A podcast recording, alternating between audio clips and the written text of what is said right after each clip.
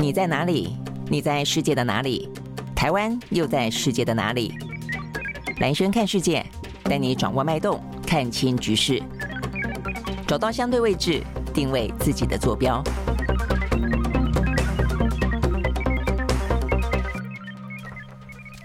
好，大家好，我是兰轩，欢迎收看、收听今天的兰轩看世界啊。那今天呢，全世界啊，这个最主要的话题焦点不少，都还是围绕在呢中国大陆。呃，中国大陆的话呢，先前才发生了所谓的白纸运动啊。那这个最主要是对于这个风控啊，这个太过的严、太过的长，影响到人民的生活，然后呢，造成非常多的一些憾事啊，所引发起来的。那但是呢，呃，这个中国大陆才开始啊，这个采取了一些回应放宽啊，但在某个程度来说的话呢，也抓了一些人，或者说呢，更严格的去搜索这个一些上海啦、北京都传出哦，所有警察去搜大家的手机哦，可能要去找那些呢有曾经聚集在呢，比方说上海的这个乌鲁木齐中路哦，这些去示威抗议的人，好，所以等于是双管齐下的部分哦。但是呢，重点在于说呢，这部分才看起来趋缓啊，但是呢，在昨天呃，也还发生了呃，这个中国的前国家主席哦，这个江泽民过世的讯息，那他死亡。的时间哦，说是在昨天的中午十二点多。那时间的话呢，真的就是跟。呃，这个中国大陆啊，这个出现这个相关的示威抗议啊，这个白纸运动的时间非常的凑巧啊。那在这个时间点上的话呢，呃，当然啊，这个就是大家觉得这个时间而来的非常的呃特别啦哦。那呃，一方面的话呢，对中国大陆来说，他们也呃非常积极的回应西方世界啊，看待这个白纸呃运动、白纸革命啊，觉得是不是另外一种的颜色革命啊？就是说，事实上，不管是在过去的乌克兰啦、俄罗斯啦，呃，很多地方。啊，都发生过呢颜色革命啊，那可不可能在中国大陆呢？因为风控的关系，也出现了这个颜色革命啊，所以呢，目前看起来的话呢，一方面啊，这个中国大陆尽可能的降低呃这样的可发生的可能性；二方面的话呢，呃，严厉的回批啊，这个西方世界呢，呃，认为说似乎呃这个部分外国势力啊，这个兴奋过头。等等等啊，那所以呢，这个江泽民的呃相关他过世之后的一些追思的仪式啊，某个程度来说，会不会对于呃这些示威呢有某种程度的降温作用啊，或者是说呢，会让大家想起更多呃过去呢在共产政权当中啊，这个江泽民的功与过啊，那这过的部分的话呢，也还包括了他那个时候打压法轮功，我想这一部分的话呢，都是呃这个夹杂在一起，受到大家都高度关注的。那昨天的话呢，美国哦也公布了二。零二二的他们对于中共的呃军力报告，那这个军力报告当中相当程度的呢，当然这个中国大陆的军力越来越壮盛啊，呃最大最大的目标当然是美国啊，那这个但是呢，相当程度可能会应用在的战场却可能是台海，那所以呢这个部分的话，他们也对台海有四套哦，可能他们美国认为的啊这个中共军事起来之后的想定哦，这个对台湾的话呢，四种可能的哦这个。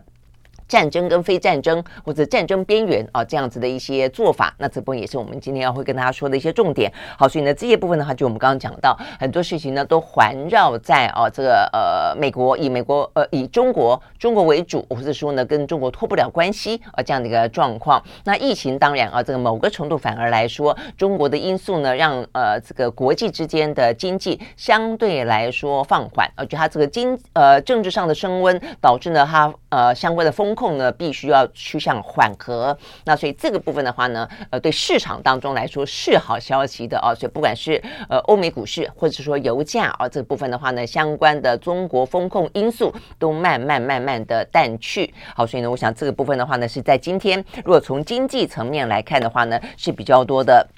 呃，带来的好消息，那反倒是呃，在呃英呃，反倒是美国自己本身的话呢，呃，在经济部分的话呢，就成为主轴啊。这个最主要的话呢，是因为昨天美国联准会的主席鲍尔，他有一场呢，呃，这个演讲啊，这个演讲当中听起来了，呃，整个的十二月的啊，这个升息应该是用一个比较缓和的方式。OK，好，所以呢，这样子的一个两码的几率呢来得更高。所以呢，不管是呃鲍尔的说话，不管是呢中国的风控啊，慢慢的放缓，因为白纸运动的关系，都让啊这个今天今天啊，我们要强调是今天呃经济当中的啊这个呃股汇市的气氛来的呢比较嗯愉快一些啊，所以呢是呃看起来呢反弹做收的。好，那呃这部分当然也会有一些呃、啊、看得到呢，对台美之间了啊，这个尤其在科技半导体部分呢，要呃尤其是美国、啊、要力抗中国。十二月六号的话呢，呃台积电在亚利桑那州的移机的这个典礼呢将会盛大举行哦、今天也也不少跟这样子有关的话题。那对于呢这个半导体呢，呃美国不断的对台湾招手，或者是在明示暗示哦要台湾分散哦、这个可能产业链的风险哦、尤其要这个去中的同时要分散风险，所以呢台湾会被掏空这个话题啊，这个刘德英有些谈话，我想这个部分会是另外一个重点。好，那我们现在呢，先从呃这个国际的欧美股市来开始看起。我们刚刚讲到呢，在这个呃经济的话题当中，今天的呃气氛是比较好一些的啊。那所以呢，道琼呃这个目前是上涨的，我们看到它涨了七百三十七点二四点，收在三万四千五百八十九点七七点，涨幅是百分之零点一八。纳斯达克指数上涨四百八十四点二二点，收在一万一千四百六十八点，呃，涨幅是百分之四点四一。S&P 500呢上涨百分之三点零九，另外呢，费城半导体涨了百分之五点八五，涨得还不少啊，所以呢，这是上涨的美国股市。那欧洲的话呢，三大指数呢，呃，也都上扬，没有美国涨得多了哦。那这个德国是涨了百分之零点二九，英国涨了百分之零点八一，法国呢涨了百分之零呃一点零四。那呃，顺道也就要来讲到油价，这个油价也涨啊，因为呢，这个中国疫情啊，这个风控的因素，呃，等于是很多事情都一体两面了啊，所以。他在这个呃风控严格，呃人民上街啊示威，那政治跟社会当中导致了一些不稳定。那相对来说的话呢，因此而必须要放宽，放宽之后对经济来说的话呢是好消息。好，那所以呢，在油价部分的话哦，就很明显的看得到呢，昨天上涨还不少。在西德州原油部分呢，上涨了百分之三，收在每桶八十点五五块钱美金。伦敦布兰特原油上涨百分之二点九，收在每一桶八十五点四三块钱美金。好，这是一个原因啊。这个中国呢，呃，目前看起来有放宽防疫限制的迹象。另外一个的话呢，是美国它的库存啊，原油库存呢下降接近一千三百万桶，而且是呢连续。第三周的下降啊，所以呢，这个官方数字昨天出来之后，呃，也支撑了相相当程度的油价。那这个周末的话呢，呃，OPEC 呃，他们 Plus 要开会，那是不是呢要进一步的再减产啊？所以，等于是呢这些讯息都交织出一个呢支撑油价，让油价上呃上扬收高啊，这个最主要的原因。好，所以呢，这是几个啊，这个看起来目前呢。呃，欧美股市啊，这个跟油价啊这样的一个比较好的讯息。好，那我们刚刚讲到啊，这个中国大陆部分，我们待会再来呃完整的说几个跟中国有关的啊这个相关的新闻。那就美国来看的话啊，这个昨天鲍尔的演讲啊，大概的内容是什么呢？他在呢布鲁斯金研究所里面呢发表演说，就释放出一些呢鸽派的讯息啊。那这鸽派的话，当然就针对这个十二月份了啊。呃，他意思就是说呢，这个联总会放缓升息的脚步呢。呃，最快大概在十二月的会议当中，呃，就会呃这个发生。不过，他也呃先呃这个等于是。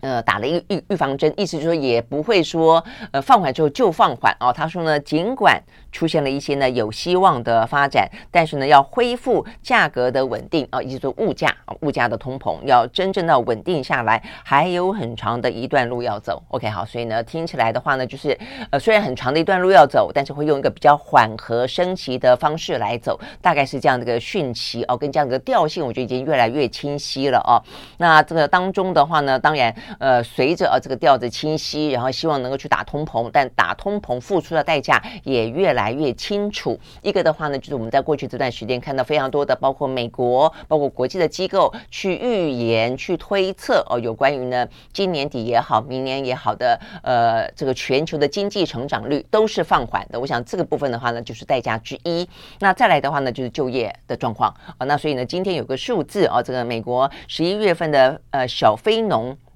就是非农的一些企业啊的这个 ADP 的就业报告，呃，它增加的人数啊，这就业增加的状况呢，不如华尔街预期，只增加了十二点七万人啊，所以呢，这个反映出来的就是有关于呢这个通货紧缩的政策啊，确实正在对啊这个就业的状况，还有呢薪资的调升都产生了一些影响。好，所以呢这个部分的话呢，本来预期啊，他们可以增加二十万。的就业人口的，那目前看起来只增加了十二点七万。那先前的话呢，呃，联准会的鹰派大将 Brad 哦，他曾经说过啊，他认为呢，呃，这个在就业部分付出的代价可能会在明年让呃这个美国的失业率高达百分之五啊，目前是这个大概三点六、三点七左右。好，我想这个部分的话呢，都是啊这个。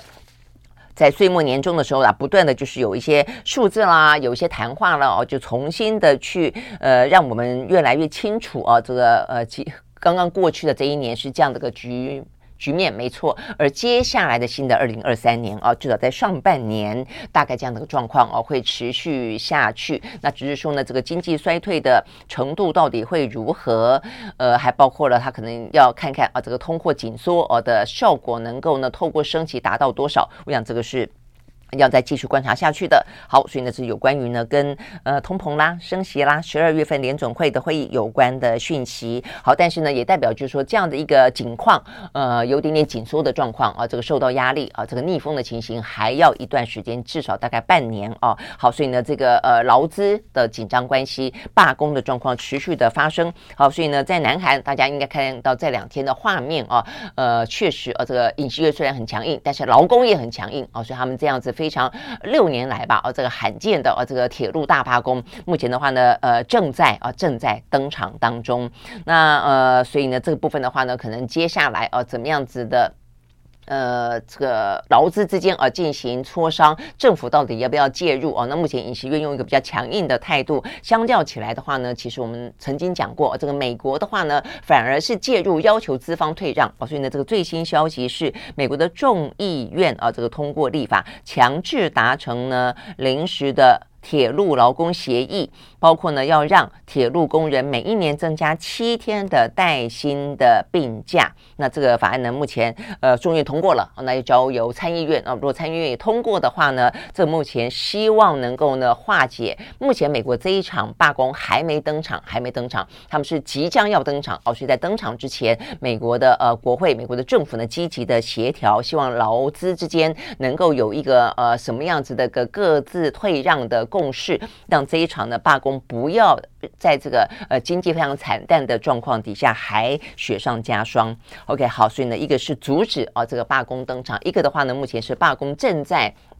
呃，这个非常炽热的上演当中啊，那对于这个南韩的一些产业链啊等等的话呢，大家是会有一些担忧。好，所以呢，这个部分呢是讲到啊，这个呃经济啊，这个经济当中的罢工啊，劳资的紧张关系啊。那另外的话呢，就要讲到的是啊，这个几个啦啊，这个目前看起来呃在。半导体部分哦，看起来呢还算不错的讯息，最主要就是台积电啊，这个在亚利桑那州，他们呃首批机台设备到场啊，要举行的一个呃盛大的典礼。这个典礼真的是为了双方啊这个壮行色了啊，尤其对美国来说啊，这个美国的其中选举刚刚结束啊，然后呃拜登呃要强调第一个啊，他在呃半导体的晶片战争当中啊，他对。中国大陆是强硬的姿态，而且不只是呃这个对中祭出禁令，呃保护呃这个美国的经济国安的战略安全，然后同时的话呢，它是要壮大美国，让呃这个把呃这个中国这方面的急起直追狠狠的远远的抛在后面，而且它必须要让这些企业，它自己的企业留在美国，以及很多的企业必须要进到美国。我想这个部分的话呢，为什么台积电的动作啊会被要求哈要办的这样的一个敲锣打鼓啊，某个程度来说是一种宣示性的效果吧。哦，那尤其台积电啊，又是全球啊这个半导体的领头羊。事实上呢，到美国去的啊，这个在美国呢软硬兼施的状况底下，到美国去设厂的不只是台积电啦，什么三星啦，什么都有啊。那但是。就台积电啊，这个呃指标性啊比较呃这个明显啊，那所以呢这一场十二月六号全球晶圆代工龙头台积电啊这场移机啊，只不过是移一个机台的话呢是要盛大举行的。那这部分的话呢，在美国呢算是一个蛮大幅度的报道，在台湾也是啊。那这个呃市场华尔街里面呢也给予呢蛮高度的关注。好，所以呢这个部分的话呢，包括拜登的行程已经确定了他会出席。那台湾的话呢？呃，也会啊，所以我今天看到呢，呃，这个相关的报道里面讲到，呃，包括我们的话，政府的官员是我们一直想促成的啦，等于借由这场民间的啊这个呃盛世，但是呢，让两岸啊不是两岸，是让台美哈、之间的官方能够见面啊，所以呢，我们的呃这个龚明星哦，国发会的主委啊，他会以台积电董事的身份出席，这部分已经确认了啊，所以呢，跟他们的商务部长应该会见面，甚至他跟拜登哦，可能也会见面。OK，好，那这个部分的话呢，是让昨天哦看到呢，哎，台积电的 ADR 在美股当中呢上涨了百分之四点六，呃，收在呃每一股呢是八十二点九八块钱哦。那这个部分的话呢是上扬。那另外的话呢，刘德英就是台积电的董事长啊，除了呢呃。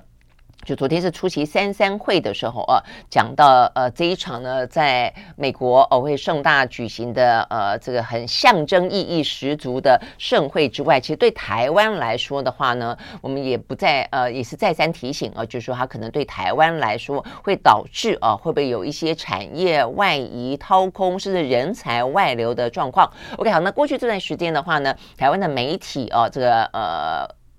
很大幅度的报报道哦，有关于呢台积电就有三百到五百名的工程师啊，甚至讲到说呢，呃，坐同一班班机，我想未必是同一班啦，但总而言之，呃，因为亚利桑那州要要开始啊这个。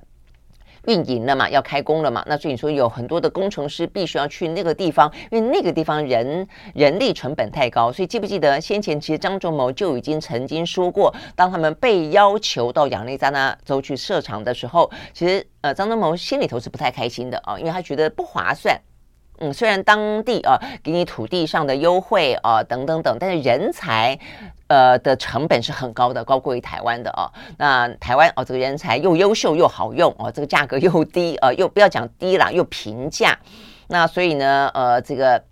折中的做法就是就是什么呢？就把台湾的工程师运过去。啊，所以呢，大家非常担心呢，这个台湾的人才外流。好，针对这个事情呢，刘德英昨天啊也非常罕见的正式的表达了啊，这个等于是回应外界的疑虑啊。他说呢，呃。他认为，哦，台湾的半导体不存在人才外流的问题。他说，因为呢，大家在媒体上面看到说呢，台积电派五百位工程师过去，但他说，事实上，台积电在台湾有五万多位的工程师。啊，所以呢，这句话的意思就是，呃，一方面当然告诉你说呢，也不过是，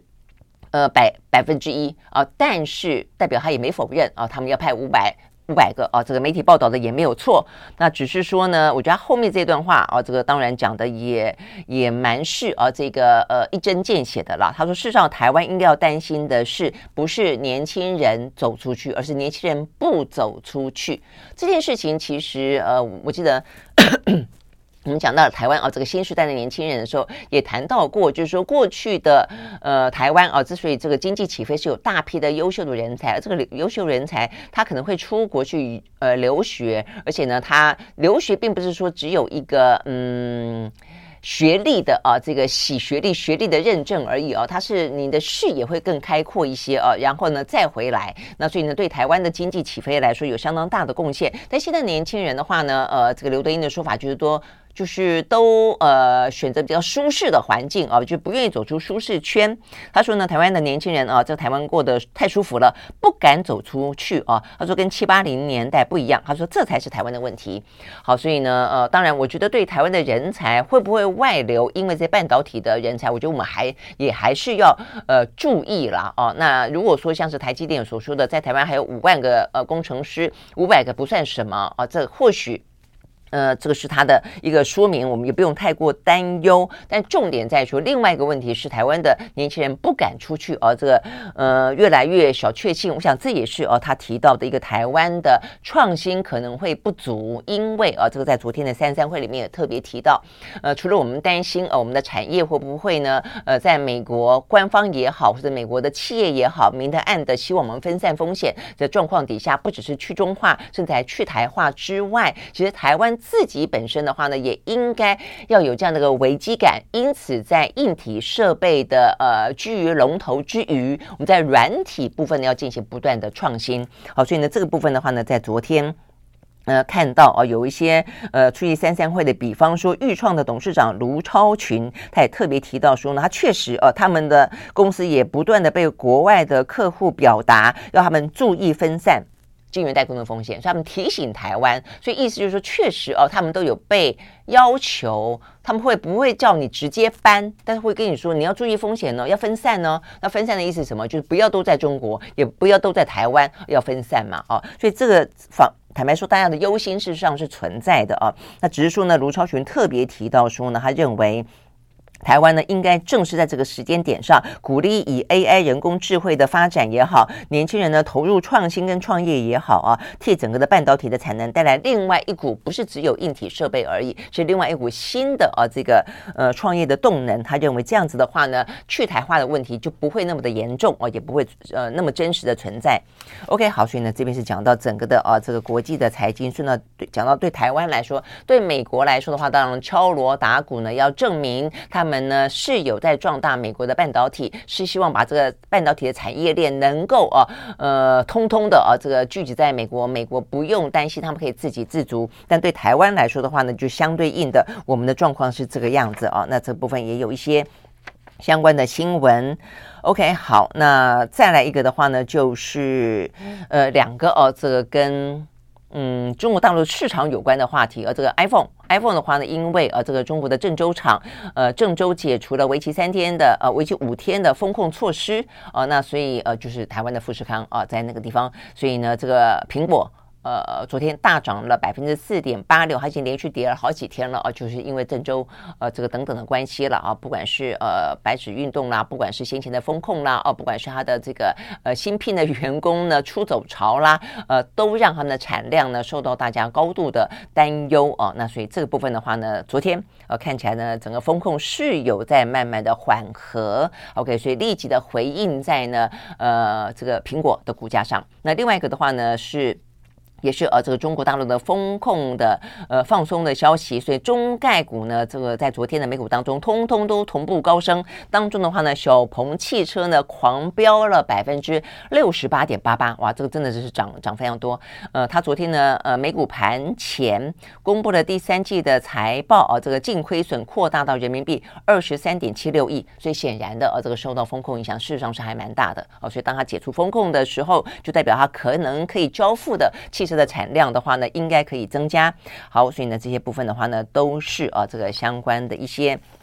呃话题性的跟比较重要的一些消息，好提供给大家。好，那这个看了这个消息，那当然现在目前台股也是上涨的了啊，因为目前我们刚刚讲到了，呃，不管就美国的气氛啊，这个升息的嗯缓和，以及呢中国大陆的气氛这个风控的缓和哦，都让呢这个呃股价啊，这股市的表现呢，事实上呢这个压力是相对来说减轻不少啊，所以呢在今天台股到现在为止啊是涨了一百二十七点七五点，收在一万五千啊，这个站上了一万五千点了，来到一万五千零七。点三点，OK，好，所以呢，这是跟财经啊这个相关的话题。好，那讲到财经的话呢，我们就得要来看看啊，这个呃，中国大陆呢权倾一时的国家主席江泽民啊，在他在位的啊这个十年，呃，实际上他的。国家主席十年了，但总书记的话，大大概有十二三年吧啊。这个期间，他改变了中国大陆的经济的啊这个风貌。他那个时候的话呢，从呃邓小平开始啊，这个放宽中国大陆的呃经济，那整个的呢改革开放开放啊，跟这个发展。市场经济的体制呢，在江泽民的时期呢，算是奠定了非常大的呃非常呃这个确定的方向，以及呢蛮雄厚的基础啊。呃，一度本来一开始还不太敢，后来呢，邓小平啊那个时候还没过世，还有一个非常重要的南巡演说，这个南巡演说特别点到了，他认为呢江泽民那个时候呢一开始呢可能不够放得开，那他认为呢呃。邓小平认为啊，走中国呢要强大，唯一的道路就是改改革开放啊，所以呢显然点醒了江泽民啊，所以从此之后呢，江泽民大部分的啊他的任期当中。就把呢这个中国的经济啊跟国际接轨，呃，就是甚至啊他也经常的出访，然后在出访的国际场合之间，其实的外国的呃媒体也好，或者一般的人民也好，对于中国算是有蛮好的一段的印象，就是在江泽民主政的那段时间啊，他呢会呃游泳，嗯，在美国的话还游泳啊，这个带着蛙镜啊，所以很多人开玩笑说他像这个大蛤蟆，呃，所以呢中国大陆也有江泽民的粉丝啊，这个戏称他为。哈哈，就是蛤蟆的蛤，大大哈哈，所以他们说呢，江泽民的粉丝叫蛤粉哦，所以，呃，虽然看起来像个大青蛙的感觉啊，有点。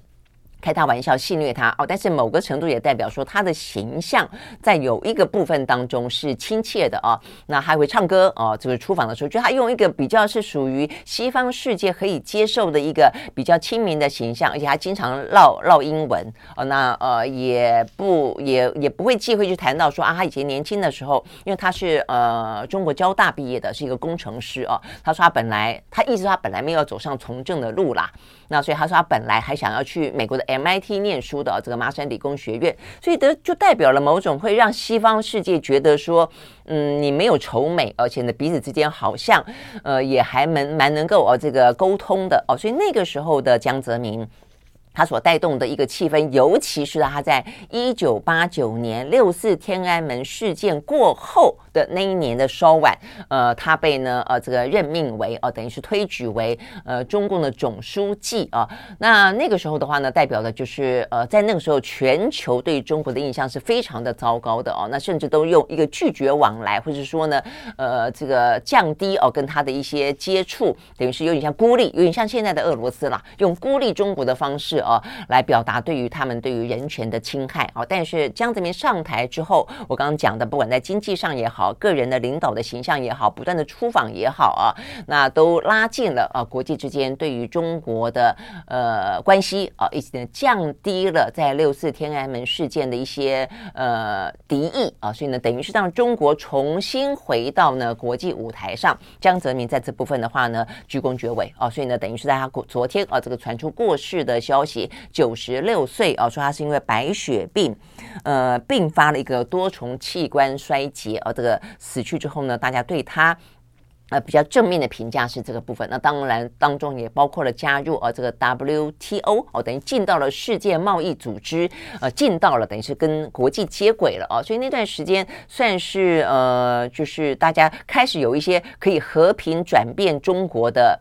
天真想法也可以这样说哦，所以因为那个时候确实他跟国际之间是非常的积极的哦，这个呃去接触去融合的。好，但是但是呢，江泽民呢，呃，这个昨天过世的消息也引发了大家讨论。他的历史评价嘛，啊，比较负面的部分的话呢，一块是针对他们的人权打压。虽然六四之后没有类似那样这个比较夸张的用呃这个枪支哦、这个对准人民，用坦克车呃去这个要碾压人民的状况，但是但是，一九九九年法轮功在北京哦、呃、这个。当中广场啊的这个聚集示威，他呢用大规模的方式镇压法轮功啊，导致了呃逮捕啦，甚至有死于狱中啊。这个消息其实坦白说也是呃这个江泽民主政期间的人权污点啊，所以他呃用非常强力的手段呢镇压法轮功啊，所以后来法轮功像台湾到处都可以看得到法轮功啊，呃有些标语啦、举旗啦啊，事实上后来法轮功呢就就呃四散到啊这个全球各地那。反中国的呃这个声音越来越炽烈。你如果说要讲海外的中国人的呃反中，或者是说批评啊、这个中国不民主啊、这个不人权最厉的哦、一个组织就是法轮功了哦、所以呢，它跟当初一九九九年呢这个江泽民的镇压实际上是有关系的啊、这是一个。再一个的话呢，就跟台湾有关了。呃，一九九六年台海危机，大家不会忘记嘛啊、就当今年。呃，裴洛西来台，引发了一次的呃，这个二零二二的锁台呃军演啊、呃，这个之前的一次台海紧张，就是在一九九六年那个时候，就是江泽民主政的时候。那呃，事实上呢，呃，台海不是一直都在江泽民主政期间都那么紧张的，一度啊、一度江泽民上台之后，两岸之间呢是有点春暖花开的啊、包括了呃什么孤汪会谈，记不记得一九九三年的时候？然后的话呢，呃，这个。呃呃，上海会会谈就是跟汪道涵，后来还到新加坡去会谈。呃，那个时候的包括九二共识哦，等等等。那呃，李登辉派密使去哦，所以我们先前呢在蓝军时间的节目里面访问过张荣丰哦，张荣丰是李登辉时期的国安会的副秘书长，那个时候他就是台湾的密使哦，在他的呃这个李登辉的呃这个。呃，指派底下啊，呃，苏志诚啦，啊，这个张荣丰啦，啊，这个就是都跟对岸啊有一些呃对口哦、这个我们访问的张荣丰，他讲到说他那个时候的对口呢是叶选平哦、所以呢这个部分的话呢，两岸之间呃都是密切的往来。那事实上就是我们这段时间在谈的很多，就是说呢，国家领导人跟国家领导人之间，你一定要有某个程度的沟通管道，不管是可以电话拿起来的热线，或者是说呢不同的管道都可以。可以确保呢彼此之间的呃观念啊，事实上是可以呃沟通的，或者说至少你各持己见的同时，对一些比较长紧张的状态，或者说比较可能发生的一些军事冲突的边缘，你都可以呢尽量的呃减少误判嘛哦，所以那个时候事实上呢，你说李登辉。呃，算是呃被认为是台湾的呃这个呃不管是民主之父也好，还是说这个台湾的就等于是本土啊本土化的一个非常重要的一个领导人啊，但是他并没有啊，他虽然有讲到呃两国论啊国与国的特殊关系等等啊，但是他在对跟对岸之间的交往，他确实呢确实布局很深。我们要讲这个布局很深，就是你都要有一些战略啊，不管你就政治上的立场态度是什么，但是呃避免。战争的时候，你都会有一些很很深刻的哦，呃安排啊，或者是呃深深的藏在台面底下，但是是有在进行的。好，所以呢，那个时候基本上是有两岸之间的这样的一个互往的，但是一直到啊，一直到李登辉呢去了美国康奈尔。哦，那发表了“民之我所欲，常在我心”呃，发表了呢，接受德国呃之音的访问，讲到了两国论之后，呃，踩到了那个时候认为的红线啊、哦，所以呢，后来就发生了一九九六年，等于是两岸之间的关系丕变啊、哦，突然之间的气氛收紧啊，那李登辉跟这个呃江泽民曾经创立过的呃一些平台就此啊呃就中断，那那个时候的话呢，爆发了啊这个飞弹危机。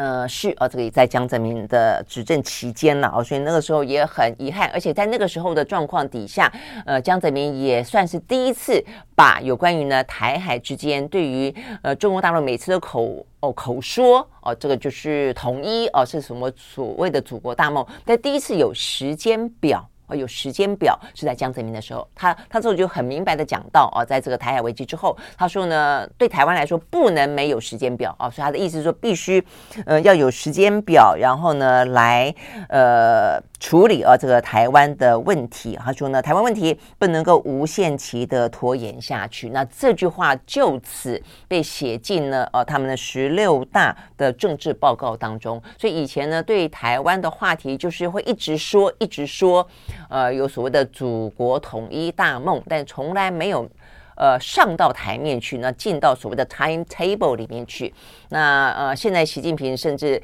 讲到更近啊，还有说什么呃“一国两制”台湾方案等等。但一开始有时间表，是从江泽民是从一九九六年台海危机之后。好，所以呢，这个部分的话呢，大概来说是有关于。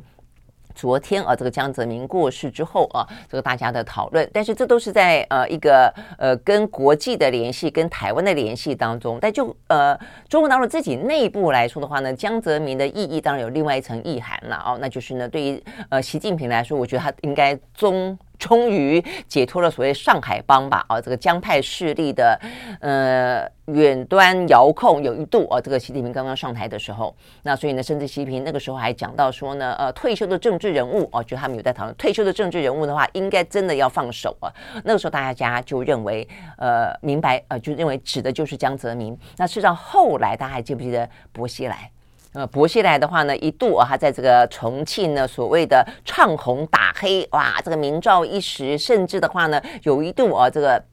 全形意识到可能会压过这个习近平，呃，那个时候呢，呃，有非常多的呃这个阴谋论啊，说这个呃习近平可能位台不稳啊，会被推翻等等等。薄熙来背后。就是所谓的上海帮，就是所谓的江派哦，所以呢，你可以理解啊，这个其实呢，江泽民虽然退下来之后啊，但是呢，就像是当初邓小平对于江泽民还是有影响力一样，江泽民呢，呃，对于习近平也还是试图哦要去做产生一些影响。那这个部分的话呢，酿成最后这个薄熙来呢锒铛入狱哦，所以那个那个过程是很惨烈的斗争了啊。那这个背后的话，事实上就有江泽民的影子啊。那另外一个的话呢，就是后来习近平又打太的方式啊，所以他现在打贪，其实在中国大陆立下了非常多的一个。呃，好评，但是呢，背后的话呢，则是他权力斗争一个非常好的工具，以打贪为名进行了扫荡啊，这个非我族类之实当中的话呢，呃，江泽民时期的太子党啊，又是他自己的儿子啊，呃，开始做生意的做生意啦，啊，这个用非常绵密的这个政商关系呢，呃，来图利家族事业的啦，事实上都在江泽民那个时候呢，也是越演越烈。OK，好，所以呢，这个部分的话呢，呃，对于中国大陆的呃政坛的生态。哦，坦白讲，呃的丑陋面啊，事实上呢，在江泽民那个时候，虽然他在国际舞台上面，在整个中国经济的发展上面，他的功不可没，但是他自己中饱私囊部分，他的家族企业呢，呃，吃香喝辣哦，这个的部分，其实这个部分的话呢，就是呃很丑陋的一面啊，这也是呢。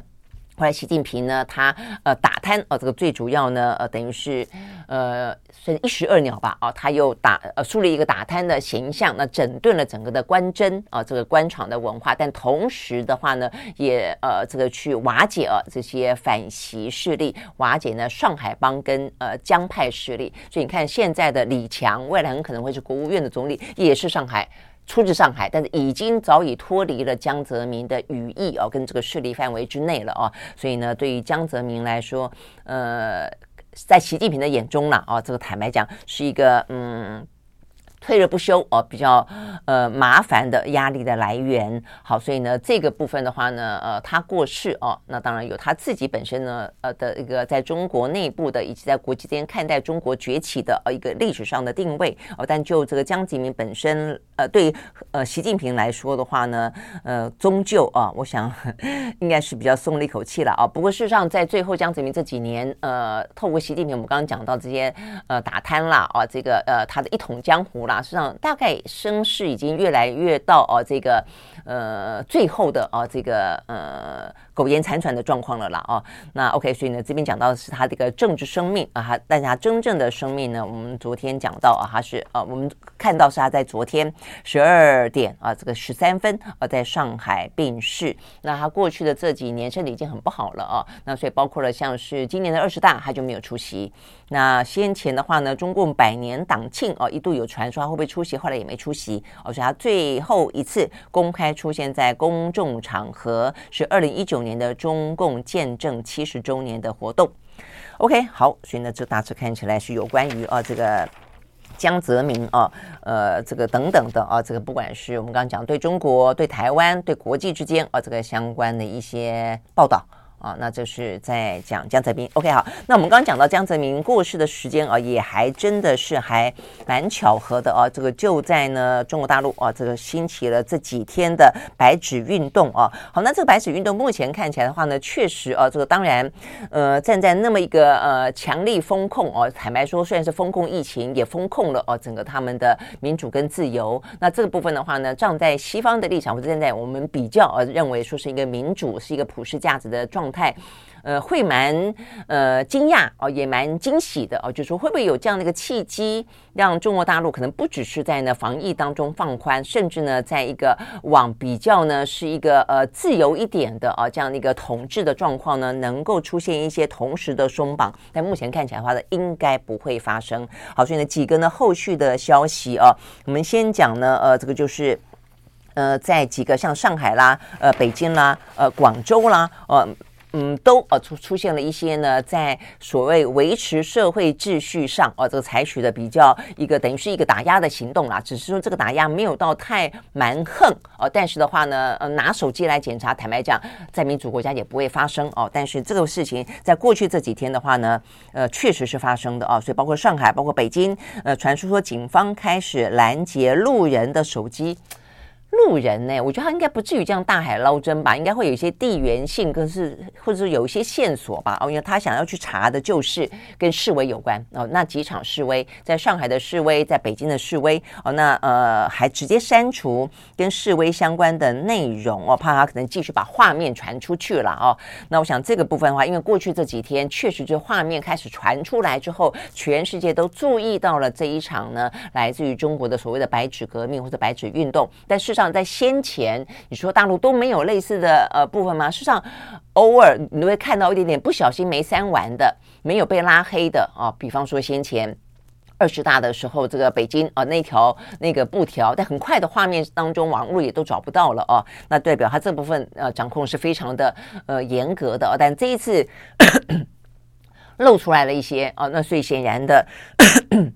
他们不希望让这个画面呢持续的传出去哦，所以开始呢拦截路人的手机，而且呢拦手机的目的就是要要删除这个内容，呃，这是一个啊，这在上海跟北京。那另外的话呢，说在广州哦，这个广州呢也甚至出现过哦，说这个社群媒体的一张照片，在海珠区，那这个示威的群众跟大批穿的。白色防护衣的镇暴警察呢，发生了一些激烈的冲突哦。那这个当中的话呢，还一度使用了催泪弹啊、哦。所以呢，这是在广州的部分。好，那但是大概目前来看的话呢，有关于这方面啊，呃，大家看到看到中国大陆最担心六四重演，大概就是类似这种气氛啊、哦。但是目前看起来，也就是到这边为止了哦。好，所以呢，算是有节制哦，但是也。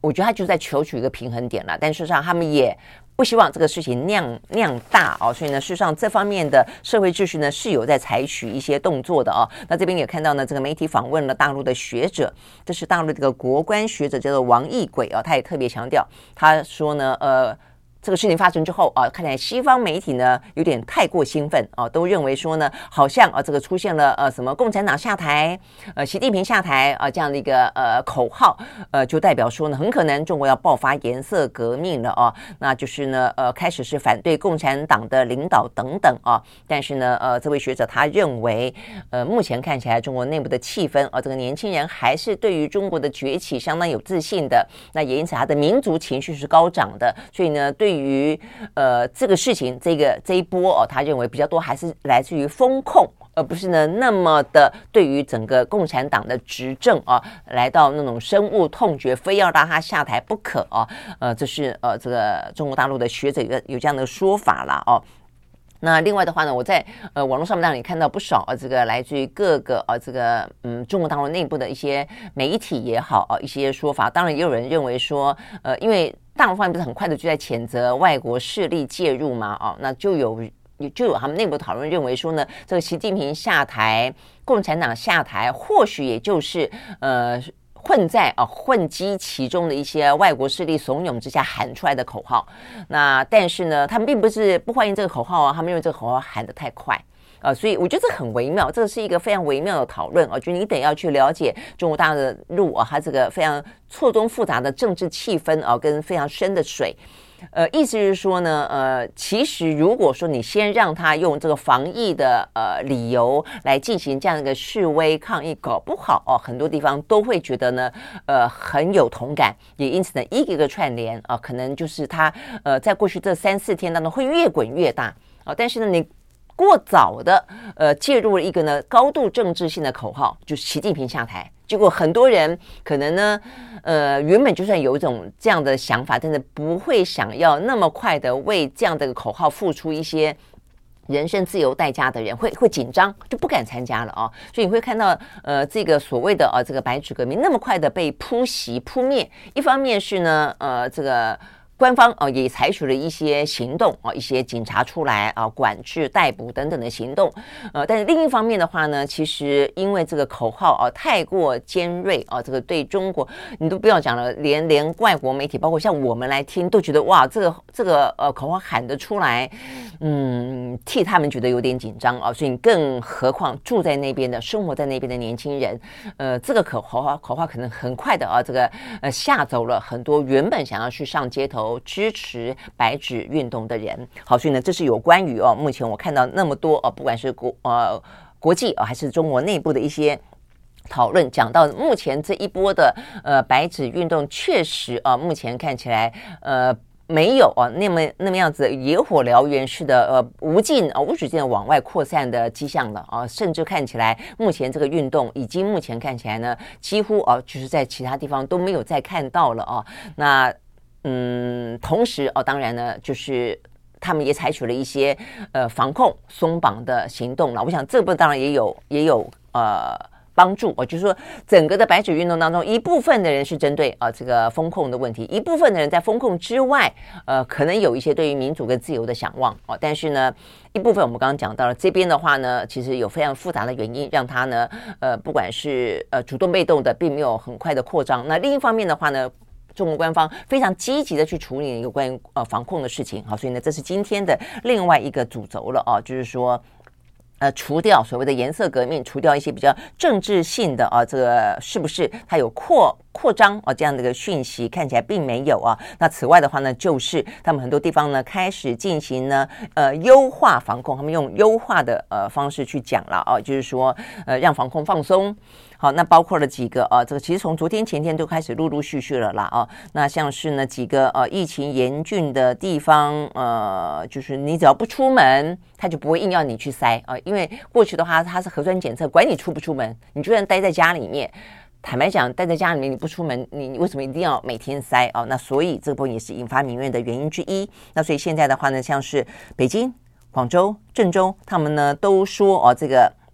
叫做呢，优化核酸检测对象范围啊，就没有社会活动的就不要参加每天的检测。然后呢，再来的话呢，就是有些临时管控区也都解除了。然后广州啊，这个地方就是先前我们讲到啊，有一个警民冲突比较严呃严重的地方啊，在过去这几天，现在他们也呃，这个就是要全力的稳住经济大盘，能复工的、能复产的哦，尽量都恢复。连地铁呢也说呢，要陆陆续续呢恢复营运。好，那在北京这个地方的话呢，也说哦，这个。要开始呢，建立一些白名单啊，白名单就是放可以放。放宽的地方哦，就是说呃，像是一些外卖啦、外外地啦，你只要符合白名单的话，你都可以呢进进出出。然后的话呢，也特别强调防控措施一定要针对性，不断的动态调整，要很精准啊等等啊。所以我会看到呢，这些部分是啊，这个中国大陆呢，在过去这个周末啊，呃一度啊这个爆发开来有野火燎原之势哦，但是目前看起来的话呢，呃，透过不同的方法啊，目前看起来这一把火哦，并没有呢。继续的烧下去啊，那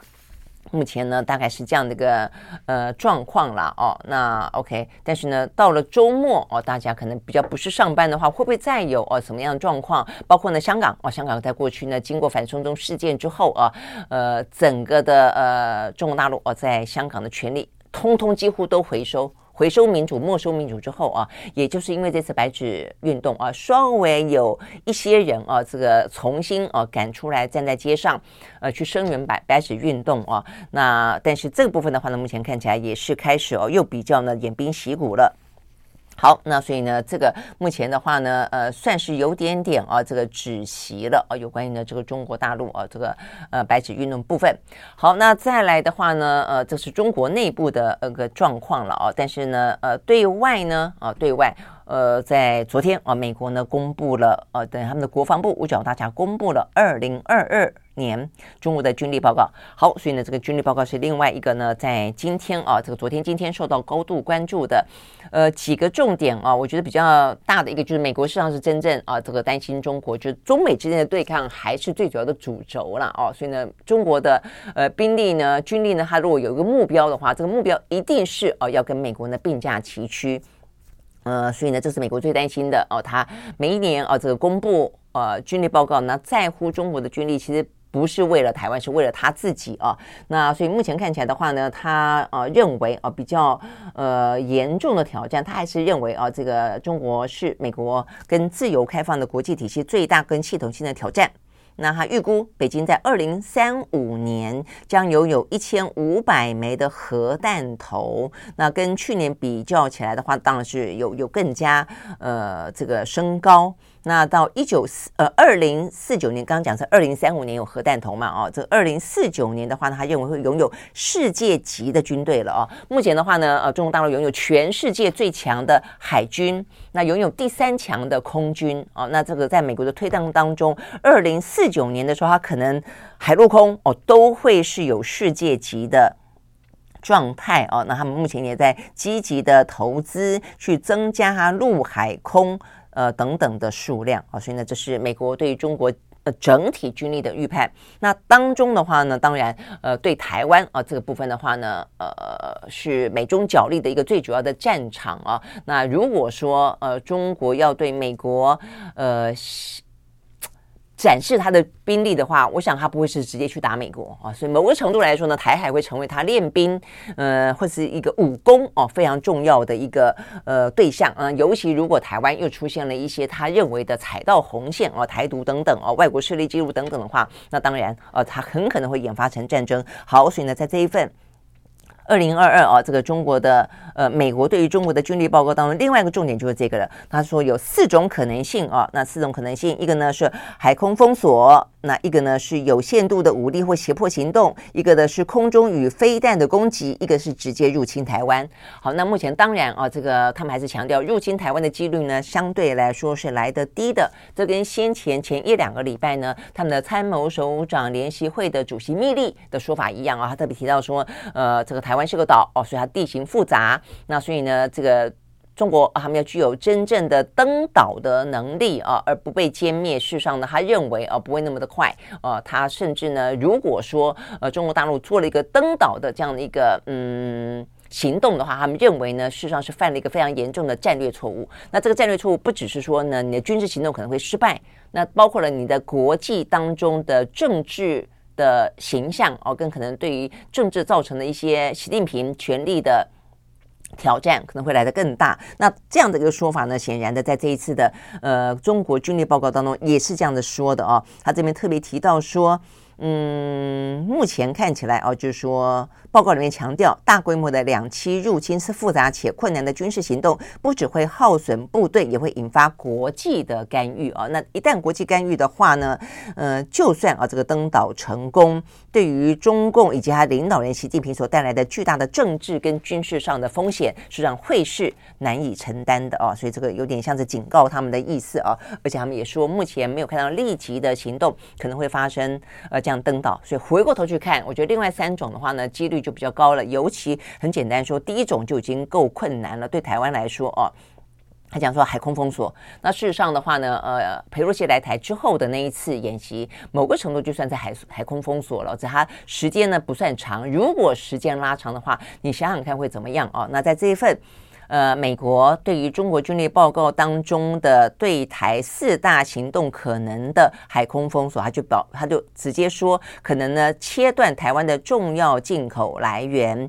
逼迫台湾投降，而且呢会伴随着大规模的飞弹攻击以及夺取台湾的外岛，同时的话呢，对台湾发动电子战、网攻。跟资讯战进一步的孤立台湾的政府、经济与人民，控制国际舆论。好，那这个部分的话呢，对台湾来说，很可能真的就是，呃，我们可不可以可能像乌克兰撑那么久，撑了九个多月、十个多月，二月开始的，现在已经十二月了。今天十二月一号嘛，OK，对，今天十二月一号，而且今天呢，大家在室外不用戴口罩了啊。好，那。你看，等于是经历这个十个月的时间，我们撑不撑得了那么久？坦白说，我觉得台湾撑不了。呃，因为他讲到的海空啊，这个要阻断台湾的重要来呃进口来源，我们已经跟大跟大家谈过非常多次啊，我们也访谈过一些呃这个呃台湾的官方啊，不管是军方、外交哦、等等的，呃，不管是学者啊，还是我先前呃主持过一个呃跟我们的呃。外交啊，这个外交的这个嗯，他们模拟啊，想要就对外若发言的话，呃，或是一些上政论节目的话哦，他们应该要怎么样子去表达？中间我曾经丢过一些问题哦，他们回答的时候都特别提到台湾的呃过度依赖进口，真的会是台湾如果面临到了呃锁台危机的时候，会是非常大的问题哦。呃，有几个数字，你只要简单去 Google，你就会知道说呢，真的对于。呃，对岸来说，它真的不用到登登岛才会让台湾付出惨痛代价。我们第一个能源，我们能源呢有百分之九十八依赖进口。那百分之九十八的依赖进口当中，你知道占进口最大的是什么？就是天然气跟煤。好，那天然气跟煤的话呢，当中呃有百分之。八十的天，就是说那么多的进口的东西里面的百分之八十都是天然气跟煤，而这个天然气跟煤里面有接近一半都用来进行发电。好，所以意思就是说，你只要阻断让天然气跟煤进不了台湾，因为我们的天然气是靠这个船运运输的嘛，啊，所以我们最近不是盖很多什么呃二阶、三阶、四阶、五阶啊，这个就是天然气的接收站。只要碰到呢战争一封锁进的话，它天然气进不来的话。天然气就没有办法供给我们的发电，所以我们的发电的话就出现电力中断哦。所以我们现在正在每天讲有关乌克兰，它进入到又寒冷又黑暗的冬天。呃，事实上拿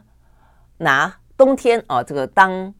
武器啊，这个是呃，目前欧洲哦，这个对于俄罗斯的批评。但未来的话呢，拿这个呃阻断哦，海空阻断当武器，让台湾断电，这是非常轻而易举的事情啊。这是第一个能源。第二个，我们不只是进口能源啊，这个占了那么高的比例啊。呃，我们另外的话，我们粮食，我们百分之七十的粮食都进口。那你会想到，哎，真的吗？我们真的粮食？因为我第一次看到这个数字的话，我们在讨论的时候，你觉得那么高哦？那重点在于什么呢？因为我们的饮食习惯改变了，我们吃太多太多的什么小麦啦啊，什么玉米啦哦，这个等等哦，这样的一个大麦啊这些东西，那这些东西都是进口来的，我们台湾没有种啊哦，那呃最近就算有种，都是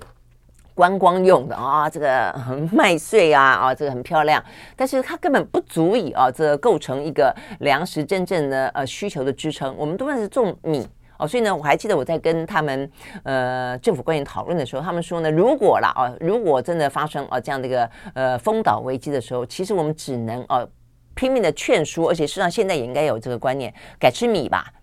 就我们的米的供应量应该还算是够的啊，那就是不要就是依依赖啊，就我们现在非常多的一些食物啊，都是用麦啊，就用一些非台湾生产的啊这些。来来供应的，所以呢，我们有百分之七十的粮食哦，不是靠我们自给自足的。OK，像这些部分的话呢，其实都是啊。那所以你你会知道说呢，只要啊，它能够封锁台湾的话呢，台湾啊非常呃严重的啊，这个就是呃一些算是生命线，嗯，生命线啊，不管是吃的，不管是用的，不管是电力啊，不管是呃等等，就会中断啊。OK，好，所以呢，这个部分的话呢，是讲到美国的呃中国军力报告啊，那比较受到关注的，那呃。我们能够撑多久？这个事情影响到的是呃其他国家的驰援啊，他们来救不救我们？但是这个话题又要连带的进一步去问，那他们真的会来吗？好，所以呢，呃，除了大家去问美国会不会来，呃，最近因为全世界因为俄乌关系啊的关系，还包括呢对中国啊这个。的一些疑虑，大家都很挺台湾嘛，啊啊！但昨天呢，有一场会议，就是我们今天讲到的北约，呃，北约的话呢，一度在美国的要求底下，要求以中国为他们的主要的一个敌人，后来北约拒绝了，对不对？哦，那这个今天的话呢，国际新闻报道说，事实上在九月份的时候，北约曾经为台湾开过一次会，啊，就是说万一啊，类似俄乌战争发生的时候，啊，这个台海发生战争，他们要不要为台湾而战？答案是不会。OK，答案是不会。我想这个部分的话呢，是在呃今天我们看得到比较重要的哦，所以这个部分其实。呃，都在我们的了解范围之内啊，只是说呢，当他白纸黑字说出来的时候啊，呃，还是会觉得很受伤，而且呢，也会认为我们在讨论很多话题的时候呢，不能够过度天真啊。坦白说，呃，更不要受到呢这些呃这个政治的一些影响啊。有些呃为了呃执政啊的呃需求啊，那可能他会淡化战争的危机。我说，我想对于民进党来说，这一两天啊，只能在讨论败选这件事情。来说，对他们来说说是非常重要的，不只是对民进党来的重要，呃，对整个台湾的政治也也来的重要。因为民进党真的很会选举啊。那当他如果愿意去深刻反省自己败选的原因的时候，知道为什么年轻人、为什么中间选民在这一次呢，呃，弃他们而去的时候，他们如果愿意检讨，不断的打抗中保台牌，不见得。真的能够保台的时候，我觉得对台湾来说都会是一个好处了哦。好，所以呢，昨天，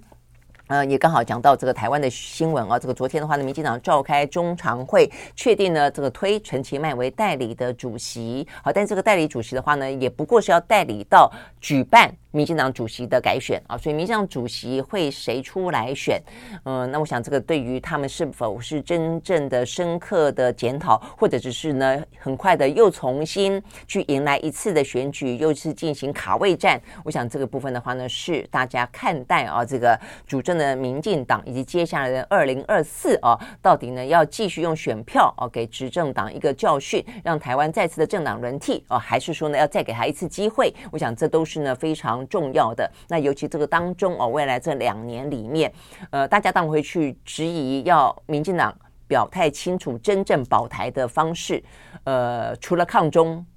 抗中某个程度甚至会引来战争啊之外，你还没有别的啊更具建设性的方法。但同样也会要问国民党啊，这国民党被认为比较亲中哦，所以呢，在一个九二共识基本上已经不被对岸所接受的状况底下，你要用什么方式也能够呢呃来保护台湾？我我相信这个话题啊呃对台湾的过未来两年来说。呃，会是很重要的议题，也希望是一个比较具有建设性啊。呃，朝野各党啊，这个要参选的人都可以去深刻面对，真的提出一个呃，对台湾来说哦，不要只是口水，而是真正呃能够呃，不但是和平，还可以呢繁荣，还可以发展啊，真正的一条道路。OK，好，所以呢，这是我们今天看到比较重要的一些台湾的呃，跟国际啊，最主要是国际当中的一些消息。时间到了，我们明天见，拜拜。